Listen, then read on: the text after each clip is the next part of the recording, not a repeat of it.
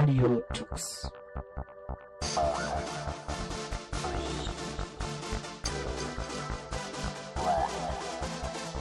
The German Linux Radio, the German Linux Radio.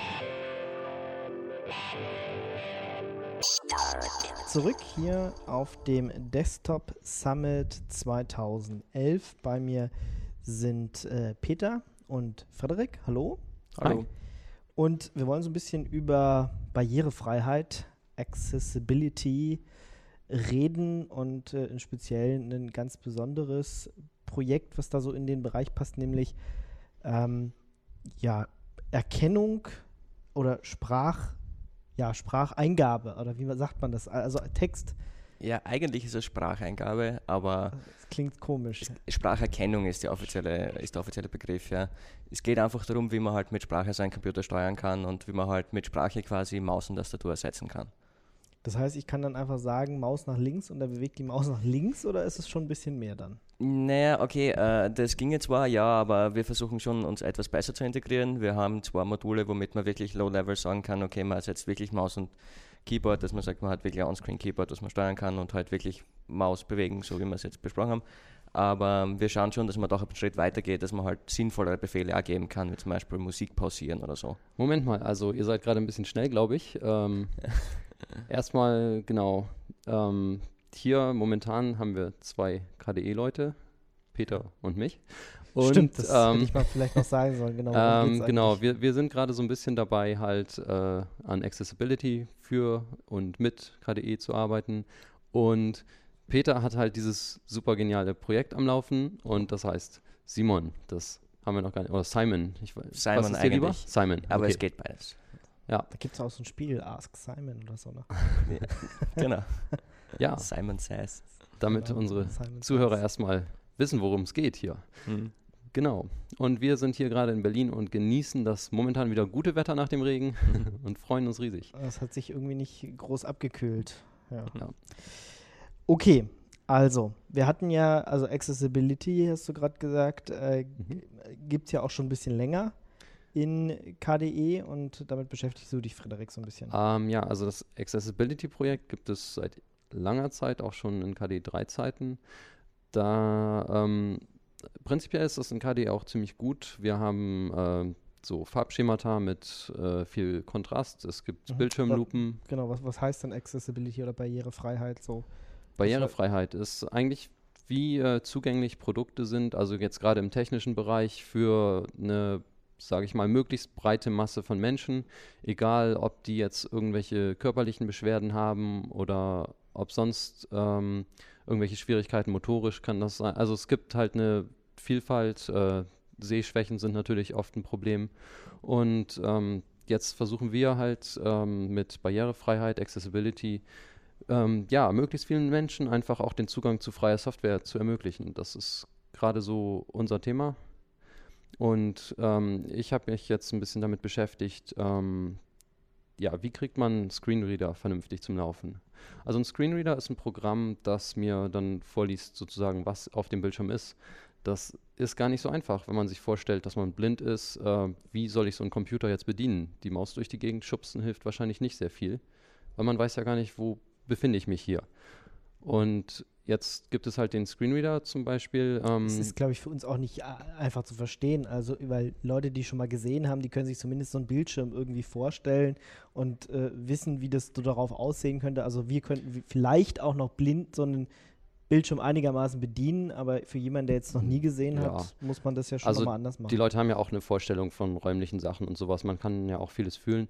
Und was man aber jetzt häufig halt, ähm, genau, weil das gerade präzise sich geometrisch da irgendwie bewegen, ist schwierig. Ähm, insofern ist es halt zum Beispiel eine Möglichkeit, dass man mit der Tab-Taste, das ist mein Lieblingsbeispiel, sich sozusagen durch eine Anwendung hangelt. Das, man kann ja vieles mit der Tastatur bedienen.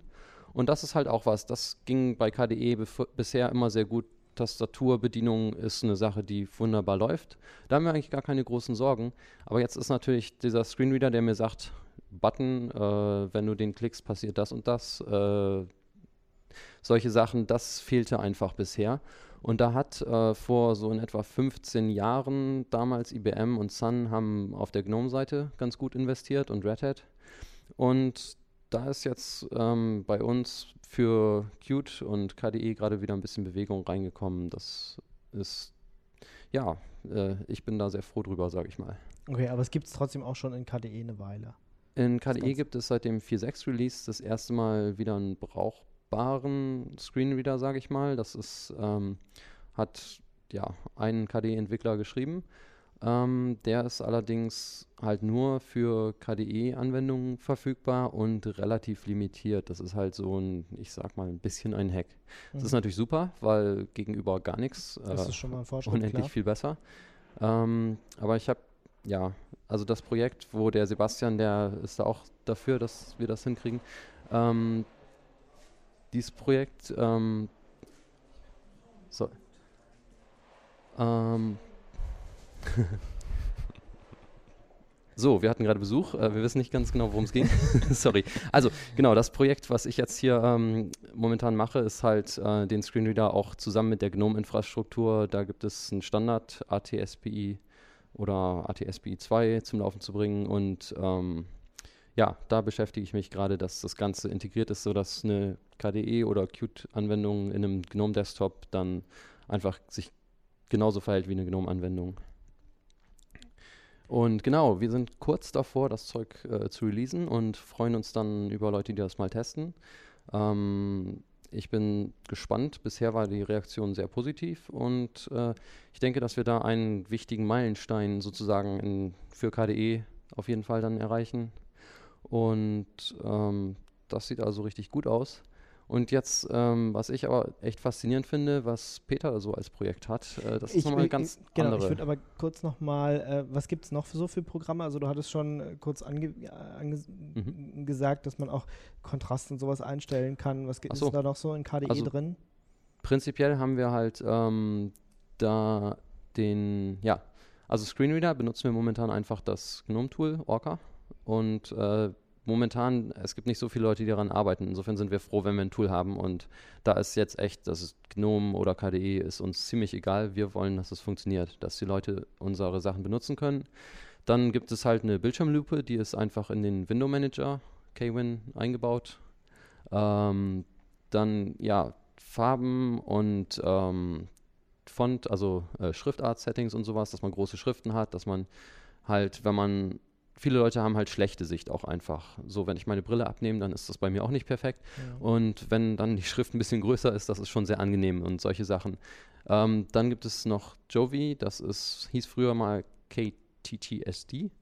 Ähm, und das ist auch ein Programm, was äh, manche Sachen vorliest. Ähm, Genau, also Sprach, Sprachausgabe, Genau, sieht was ja. und äh, liest es dann einem vor. Genau, funktioniert aber nicht als Screenreader. Ich muss jetzt zu meiner Schande gestehen, dass ich mich damit nie wirklich viel befasst habe. Hast Mhm. du da mehr Erfahrung? Ja, ich habe mal kurz damit herumgespielt und äh, es hat lange Zeit, soweit ich heute weiß, äh, ist es schlecht betreut gewesen und nicht wirklich weiterentwickelt worden, aber jetzt ähm, der Jeremy Whiting hat Ja. zumindest daran gearbeitet.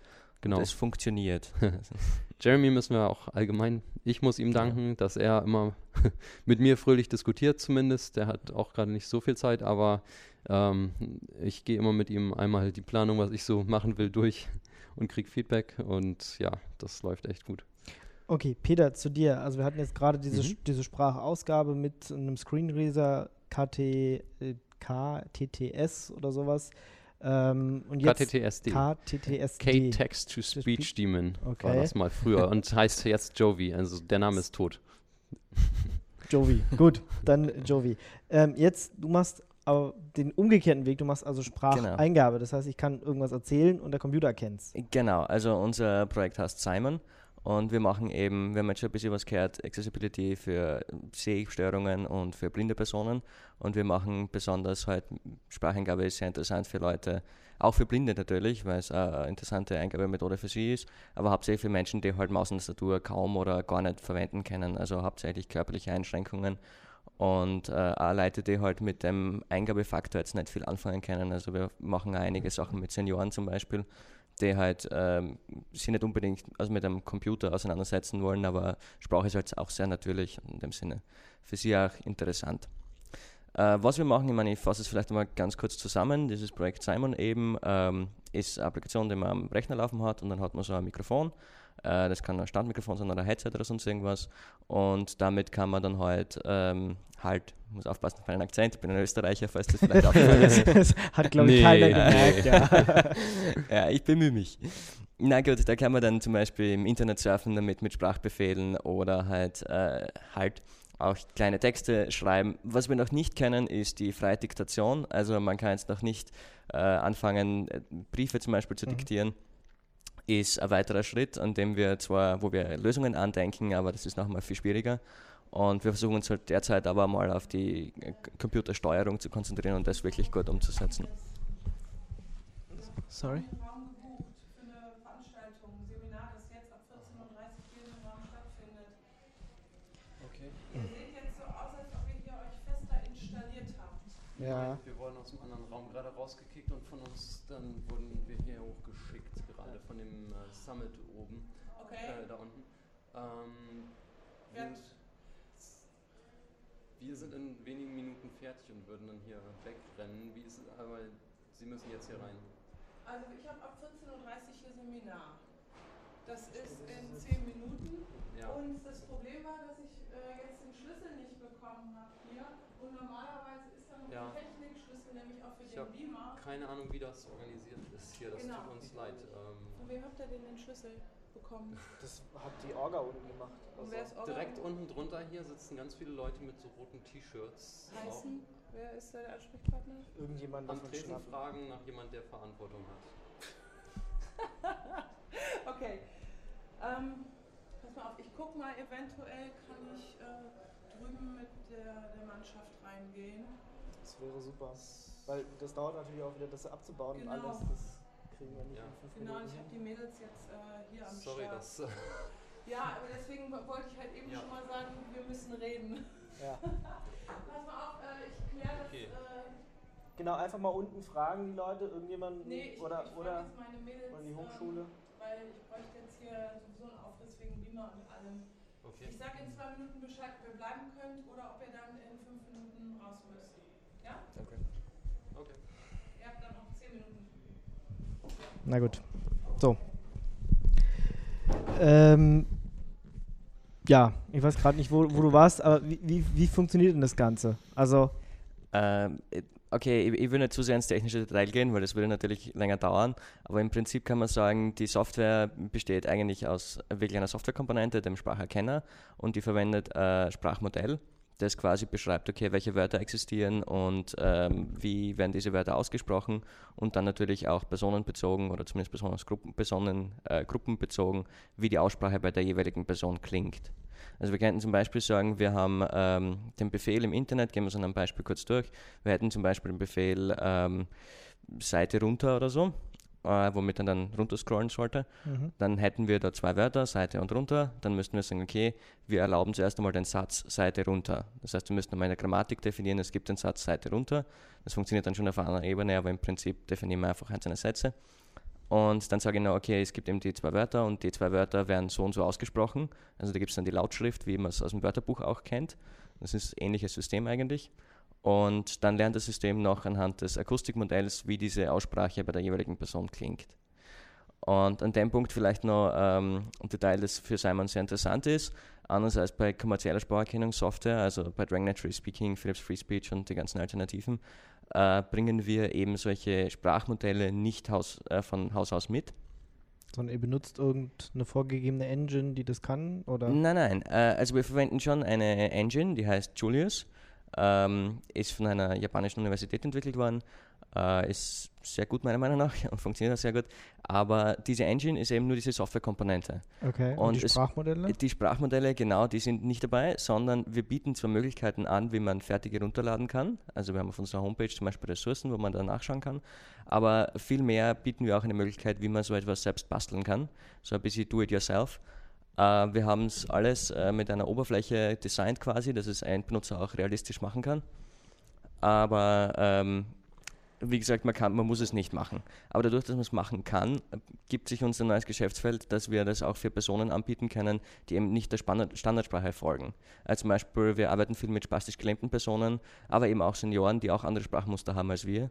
Das heißt, wir können quasi für die ein spezielles Sprachmodell bauen, was genau für sie funktioniert. Und dann ergibt sich die lustige Situation, dass zum Beispiel vor allem bei einigen von unseren spastisch gelähmten Kunden ähm, dass das System sie schon besser versteht, als ich sie verstehe zum Beispiel. Also das ist wirklich halt, weil er kennt kein Standarddeutsch, sondern er lernt quasi nur das, wie sie sprechen und dann macht das für ihn eigentlich keinen Unterschied. Hm. Jetzt, jetzt redest du von Kunden, heißt es, es ist eine kommerzielle Software? Nein, äh, Kunden war vielleicht nicht das richtige Wort. Also wir sind ein Forschungsprojekt und wir haben, dahinter steht ein, ein äh, Verein und der heißt Simon Listens, äh, es ist ein eingetragener Verein in Österreich. Wir sind eine Non-Profit Research Organization und haben es inzwischen aber sogar zur EU-Akkreditierung geschafft. Also das Projekt ist schon recht groß, es läuft jetzt auch schon einige Jahre, also viereinhalb Jahre oder so. Und äh, wir haben immer wieder so Forschungsprojekte und die sind halt, gehen halt in verschiedene Richtungen und arbeiten wir natürlich mit Endkunden zusammen. Wir machen das natürlich auch in unserer Freizeit, das ist kein Problem, aber wir haben halt dort diesen Vorteil, dass wir ein, eine bisschen Finanzierung haben und dadurch auch ähm, Kooperationen eingehen können mit anderen Universitäten oder eben und so eben Ressourcen lukrieren können, wo wir dann mehr machen können damit einfach. Hm. Das heißt aber trotzdem das Ganze ist Open Source. Also wenn Natu- du auch ja, sagst, äh, das, genau. man kann es von eurer Webseite runterladen, Alles, diese ja. Sprachmodelle, die Genau. stehen auch unter einer freien Lizenz. Ja, natürlich. Also alles, was wir machen, steht unter- der GPL eigentlich. Also auch die Lösungen, die wir für diese Forschungsprojekte erstellen, äh, werden dann auch wieder frei freigegeben. Das heißt, das kann man alles bei uns runterladen. Das ist äh, ein reines ähm, Open Source Projekt. Und ja, im Grunde ist äh, Simon Teil von KDE. ich wollte gerade sagen, ja. Äh, genau, KDE begrüßt das auch äh, ganz extrem natürlich und äh, insofern, wir werden mal sehen, dass wir das in nächster Zeit, denke ich mal, in die Distribution auch ein bisschen mehr ähm, Also reinkriegen, unbedingt. mehr Software zusammenarbeiten. Dass das immer mit, mit released wird. Oder? Genau, allgemein das, genau. Also das ist, äh, weil Simon sich noch recht viel entwickelt und sowas, werden Ja. wir es erstmal wahrscheinlich halt nicht mit den Standard-Releases Ja. unbedingt haben, aber es wird hoffentlich in Distributionen dann verfügbar sein. Mhm.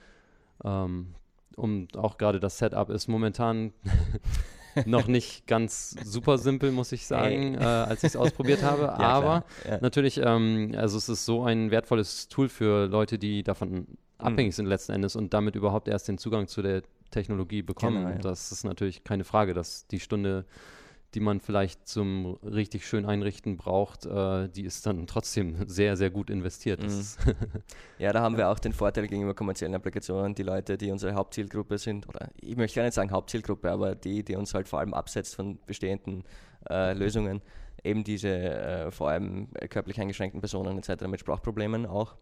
Ähm, bei denen macht es halt Gott sei Dank nicht so viel Unterschied, wie viel Zeit die investieren. Die haben meistens mehr Zeit, investieren können fürs Training, wenn das dann bedeutet, dass sie dann auf einmal einen Computer bedienen können und das Mhm. vorher nicht gekonnt haben. Wie, wie läuft so ein Training ab? Das heißt, gibt der irgendwas vor? Also so wie, äh, ich mache jetzt ein Bild runter, sag mir mal, was du dazu jetzt meinst, dass ich das erkenne oder wie funktioniert das? Ja, genau, also so ähnlich. Also man definiert das Vokabular, man definiert die Grammatik äh, und dann wird das Ganze trainiert, indem man einfach Ja, die wie- Wörter wie- vorliest. wie Das- wie mache ich das? Also Ja. das Vokabular, also was gebe ich da ein? Sage ich da tatsächlich dann einmal Bild, einmal äh, Baum, einmal äh, Genau, genau, genau. Desktop, einmal. Also Okay. das kommt mit der Anwendung. Jetzt, Als Genau. ich mir das Simon angeguckt habe, da gibt es halt verschiedene Modelle, zum Beispiel Firefox bedienen oder Amarok war, glaube ich, dabei. Ne? Und Ja. dann kann man sozusagen sagen Training und dann liest er einem verschiedene Befehle da, die relevant sind für das jeweilige Programm vor. Also Musik starten zum Beispiel und da muss ich halt irgendwas sagen, Genau, egal ob ich da jetzt einen Laut mache oder was sage zu oder wie auch Genau. immer, er trainiert dann die, das, was ich für Musik Start machen will. genau. Äh, wir haben da, also wie gesagt, man kann das alles frei definieren. Ihr bleibt hier, Okay. wir gehen Ja. und wir müssen das aber prinzipiell nochmal klären, äh, Vorgesetzten, aber bleibt hier drin, das ist jetzt so ein großer Aufriss. Schönen Tag noch. Okay, Danke. danke. Tschüss. Wiedersehen. Äh, ja, also wie gesagt, wir können die ganzen Komponenten frei definieren. Man kann auch jetzt, äh, man muss auch nicht Musik verwenden. Wir könnten auch äh, wirklich ganz andere Wörter verwenden oder was immer man, man möchte. Aber dadurch, dass das halt Zeit braucht zum Einrichten, bieten wir, das hat äh, Frederik vorher angesprochen, eben so fertige Pakete auch an. Die nennen wir Szenarios. Die kann man, also die sind im Internet zum Veröffentlichen, das kann man direkt in Simon veröffentlichen und runterladen. Das ist ein bisschen wie, ähm, ja, ich sag's mal unter Anführungszeichen, so ein App Store, äh, wo man halt seine Spracherkennung dann zusammenstöpseln kann aus den einzelnen Modulen, die man haben möchte. Aber man kann es natürlich auch komplett selbst konfigurieren. Und das Vokabular, wenn du es äh, vorher gemeint hast, was man da angibt, man sagt ihm eigentlich nur den Wortnamen, also Baum zum Beispiel, und dann eben, ähm, wie das ausgesprochen wird in Form irgendeiner Lautschrift. Dabei ist es aber egal, welche Lautschrift man verwendet. Man kann auch selber eine erfinden, solange man halbwegs konsistent ist. Also. Ja, und das ist natürlich vorteilhaft, wenn man nicht das Sprachmodell selbst äh, erstellen und trainieren möchte, sondern wenn man einfach was Fertiges äh, Genau. nehmen will, dann äh, sind natürlich die Aussprache, die phonetischen äh, Ja. Symbole, die man da hat, äh, hilfreich. Denn Genau. das ist auch sehr beeindruckend. Ähm, Peter hat das vorgeführt hier bei seiner Präsentation. Ähm, er kann einfach den Rechner bedienen, ohne das jemals trainiert zu haben. Das heißt, ähm, selbst wenn man da ja nicht wirklich Zeit investieren will, kann man damit schon ziemlich weit kommen. Genau, ja, also es, das sind eben diese fertigen Sprachmodelle, die ich vorher angesprochen habe. Man kann die dann schon noch für sich auch trainieren und verbessern, aber prinzipiell kann man auch die fertigen quasi verwenden. Was? Okay. Eine Sendung mit Unterbrechung.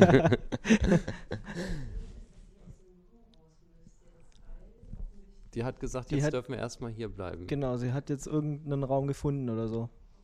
War zwar ziemlich äh, ja, angepisst, sagen wir mal so, aber sie hat zumindest irgendwie irgendeinen Raum gefunden. Ah.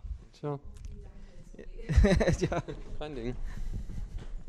So, so hätten wir das auch geklärt. also mal sehen, wie oft wir hier noch äh, Zuschauer haben. Ja. So ist das im improvisierten Studio. Nun gut. ja, äh, schneiden wir eh alles raus dann. Ja, so. Ähm, Nein, ich wollte noch kurz was sagen Ja. zu, den, zu den Basismodellen. Und zwar, ähm, diese fertiges äh, Sprachmodell, das ich da zum Beispiel vorgeführt habe, das war eben für Englisch, weil halt auch der Talk auf Englisch war. Ähm, das ist von einem Projekt, das heißt FoxForge. Das ist ähm, Initiative, um freie Sprachmodelle zu entwickeln, die normalerweise mit sehr, sehr viel Arbeit nämlich verbunden sind, weil man halt sehr viele Trainingsdaten, also sprich transkribierte Sprachaufnahmen von Leuten brauchen, also wo man einfach die Aufnahme quasi hat und dann eine Datei, wo drin steht, was gesagt wurde, zu welcher Zeit. Und das ist natürlich sehr, sehr zeitaufwendig. Und da einen großen Korpus von solchen Aufnahmen zu sammeln, ist auch sehr teuer, wenn man es kommerziell macht. Und das ist ein, ein sehr cooles Projekt. Die haben einfach eine Online-Seite, hat dafür ein super tolles Java-Applet geschrieben und inzwischen gibt es auch Desktop-Applikationen dafür, wo man einfach auf die Sei- Seite raufgeht und quasi äh, ein paar Samples spendet, die man selber aufnehmen kann. Man gibt dann an, wo man her ist und so. Und daraus wird dann ein allgemeines Sprachmodell aus all diesen Trainingsdaten zusammengebaut. Das geht schon sehr gut, aber für die Zukunft, also wenn irgendwer fünf Minuten hat und dann mal was Gutes machen will für Open Source Spracherkennung, foxforge.org und einfach ein paar Samples spenden. Okay, ja, das ist ja gut. Also ich meine, ist ja auch nicht großer Aufwand, das nochmal schnell zu machen. Und ähm, Eine gute Sache zum Crowdsourcen. jetzt, ist, äh, jetzt klingelt dein Telefon. can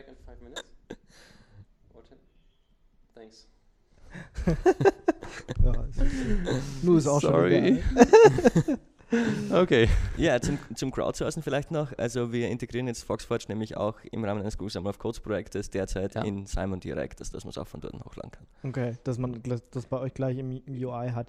Genau. Äh, wenn ich jetzt sage, ich will bei Simon irgendwie mitmachen, was ist da die Anlaufstelle? Oder seid ihr einfach ein, äh, Äh, in Österreich da so ein Forschungsprojekt und eh schon fertig Na, und von nein, außen überhaupt geht gar nicht. nichts? Oder? Überhaupt, im Gegenteil. Also äh, ich freue mich über jeden, der sagt auch, ich meine, Code natürlich immer sehr gerne, aber alles, also Übersetzungen oder ähm, auch, ich meine, wir haben auch ein breites Anwendungsfeld für, für Nutzer zum Beispiel, dadurch, dass wir eben dieses Szenario eben äh, im Internet quasi eine Plattform haben, wo jeder das raufstellen kann, jeder runterladen kann. Da haben wir schon sehr viele Contribution gehabt von anderen Leuten, die einfach ähm, Szenarien für zum Beispiel Marble-Steuerung oder OpenOffice-Steuerung und so weiter entwickelt haben und dort hochgeladen haben aber halt natürlich auch Dokumentation und alles. Also wenn irgendwer bei Simon mitmachen möchte, am besten kontaktiert er mich. Also äh, simonlistens.org, ihr findet meine Kontaktdaten eh überall und das support at simonlistens.org ist so die zentrale Anlaufstelle. Okay, ist das auch ein Wiki oder, oder Wir haben auch ein Wiki, das ist auf simonlistens.org slash wiki, äh, vollkommen überraschenderweise. Und ja, man hätte ja auch Wiki. Punkt, ja, äh, na klar. Ja, also von daher. Äh, nee, äh, dort sind eben auch einige Ressourcen oben, also zum Beispiel ähm, ja, Tipps und Tricks und Best Practices, also was die Simon-Einrichtung angeht. Und wir haben auch für unsere öffentliche Version ein komplettes Handbuch, das, ähm, wo wirklich drin steht, was man in Simon machen muss, dass das Ding auch funktioniert und warum man das auch machen muss. Und äh, alles schön bebildert. Also wir, es, man sollte es auch einrichten können, wenn man sagt, okay, man nimmt sehr wenig Zeit und dann ist das alles eigentlich schön dokumentiert. Was sind denn die nächsten Schritte, die jetzt kommen bei euch? Äh, aktuell, naja, also ich, ich möchte es auf zwei Ebenen sprechen. Und zwar das erste ist einmal die Anwendungsentwicklung, also Simon selbst. Und da steht natürlich einiges an. Wir haben zwei Google Summer of Code Projekte, die jetzt zu Ende kommen, die werden dann zurückfließen. Und dabei geht es eben um diese Foxwatch-Integration einerseits und andererseits ähm, kontextabhängige Spracherkennung. Das heißt, dass ähm, Simon quasi erkennt, was man gerade macht und dann speziell auf diese Befehle hört und andere derweil deaktiviert, um die Erkennungsrate zu erhöhen. Und ähm, ja, eine Menge solcher Tricks auch mit mehreren Mikrofonen, zum Beispiel, dass man äh, ein Mikrofon im Notebook hat, dann vielleicht eines im Raum und dann über dem im Raum kann man nur sagen oder kann man sagen Licht an, Licht aus zum Beispiel. Und dann, wenn man zum Notebook hinkommt, dass er das erkennt, zum Beispiel durch die Webcam und dann switcht auf das integrierte Mikro, damit man dann mit dem PC steuern kann, etc. Also ganz, ganz viele interessante Dinge. Und Geht ja dann schon fast in Richtung Home Automation. ja klar, also Nicht nur fast, es geht dahin. genau. Wir hatten die Demo. Peter hat schon das Licht an und ausgeschaltet. Okay. Ja, Proof of Concept. Ja, Ja, das ist ja cool. Das da ist gehe ich durch meine möglich. Wohnung, sage Musik an, Ja. äh, Ja, genau. Licht dimmen, äh, Kamin an. Genau, genau. Und das ist auch definitiv ein Forschungsbereich, wo es äh, darum geht, wie man eben in einem Raum, also wo man jetzt nicht sagt, man hat jetzt immer ein Headset auf, weil das ist in der Praxis einfach nicht komfortabel, sondern dass man sagt, man hat in einem Raum halt mehrere Mikrofone und halt ein wenig mit einem Smart Home Environment, wo man weiß, wo der Benutzer steht und dann halt viel mit Active Noise Cancellation und äh, verschiedenen Zonen etc. Also wie man quasi mit akustischen Signalverarbeitungstricks dann äh, die äh, Spracherkennung selbst eigentlich allgegenwärtig macht in, einem, in, in einer Wohnung zum Beispiel. Und da haben wir eben auch ein Forschungsprojekt, das im Moment läuft, wo wir zusammenarbeiten mit einer Universität in Pisa. Und da geht es um einen sprachgesteuerten Roboter, den man auch rufen kann und mit dem man halt auch für Senioren in einer Smart Home Umgebung eben, äh, den man rufen kann und ähm, der zum Beispiel aufpasst und ähm, wenn er erkennt, dass der Benutzer hinfällt, zum Beispiel, dass er hinfährt und fragt, ist alles in Ordnung und dann ja, so kleine ähm, Sicherheitsszenarien und, und halt ja, Kommunikation. Not Hilfe ruft, menschliche Hilfe. Alles Mögliche, ja. Mhm. Okay, wie geht's jetzt weiter im äh, KDE ähm, Ja, also barrierefreien Bereich? Für, ähm, wie gesagt, die meisten Sachen funktionieren ziemlich gut und jetzt äh, haben wir das erste Mal seit langem so diese Integration mit Screenreadern wieder am Laufen. Ich hoffe, dass wir da auch noch äh, mehr mit Simon die Integration hinbekommen. Und ähm, ja, für mein Projekt jetzt, ähm, dieses Plugin für Qt, ähm, ist in einem ja, Zustand, wo ich es releasen möchte, als eine Beta-Version inzwischen. Ähm, wir haben keinen großen Speicher-Overhead mehr und keine Rechenzeit-Overhead. Das war eine Zeit lang ein bisschen problematisch. Die Programme waren halt schneckenlahm und haben doppelt so viel Speicher mindestens gefressen. Das ist jetzt weg äh, und insofern ist eigentlich jetzt Release, testen, testen, testen.